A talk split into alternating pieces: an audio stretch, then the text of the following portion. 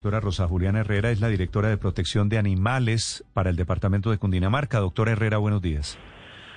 Buenos días, saludo cordial para todos ustedes. Me alegra mucho saludarlos. No, hay directora porque el instituto no ha nacido, pero como parte del equipo.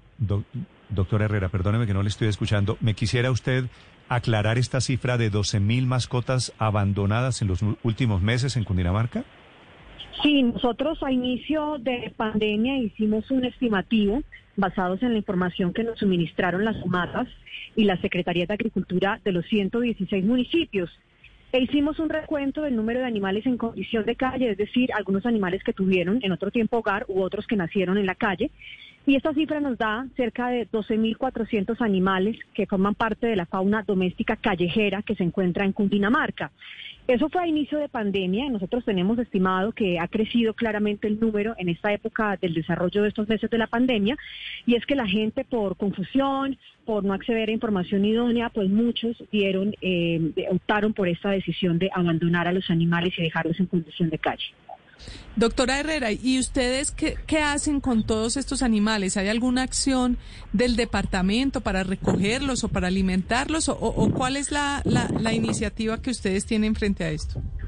Nosotros hicimos una ruta de atención animal en temas de alimentación a inicio de la pandemia para ayudar un poco a las administraciones, pero hay que aclarar que la normatividad estipula que la responsabilidad de la asistencia, el manejo integral de estos animales corresponde a cada uno de los municipios, es decir, a cada una de las alcaldías. Por eso deben tener programas de recepción de animales, jornadas de adopción, ¿verdad?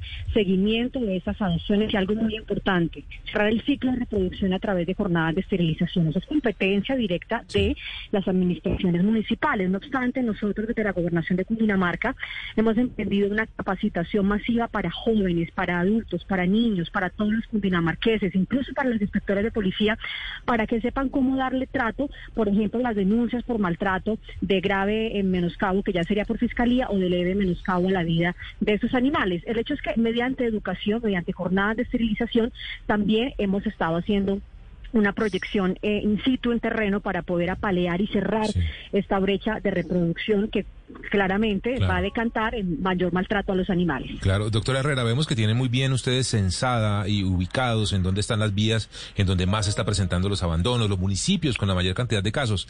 Eh, en ese en ese punto están abandonando o se están abandonando más perritos, gatos. ¿Cómo está ese, ese tema ahí? Mire, hay un tema clarísimo y es que hemos identificado que en los municipios frontera, es decir, donde hay municipios cercanos, siempre se hace un traslape de animales. Ellos, esos animales que son llamados vagantes o animales en condición de calle, transitan de un municipio a otro en búsqueda de comida, en diversas formas para poder subsistir. Entonces hay municipios frontera en los cuales se da esta, este intercambio de animales y hay carreteras departamentales, vías departamentales de gran importancia y afluencia vehicular en la cual las personas de manera irresponsable e inescrupulosa están votando literalmente, están dejando al garete a esos animales de compañía que además, dicho de paso, es una condena a muerte porque un animal que ha crecido en un entorno familiar que depende netamente del humano, pues cuando usted lo deja al garete, no sabe subsistir y por ende termina, termina muriendo. Pues una cifra realmente impactante, animales abandonados, dice usted en condición de calle, ¿no? ¿Se dice técnicamente? Sí, sí, animales en condición de calle son aquellos que no tienen pues dónde pernoctar, eh, buscan la basura, alimentación y subsisten diariamente. Hay otro grupo que son los ferales y los semiferales que se insertan en los ecosistemas, que pierden por completo la relación con el humano, le temen de hecho, pero que empiezan a hacer unos daños en los ecosistemas. Entonces, algunas, algunos animales como aves y toda la bifauna se ven gravemente afectados, incluso hacen ataques también a personas y también a otros animales. Gracias, doctora Herrera. Muy lamentable la noticia. Abrazo fraterno, esperamos revertir esta cifra, por favor no abandone. Uno no abandona a la familia, uno protege claramente y hace honor al compromiso de la tenencia responsable de animales de compañía.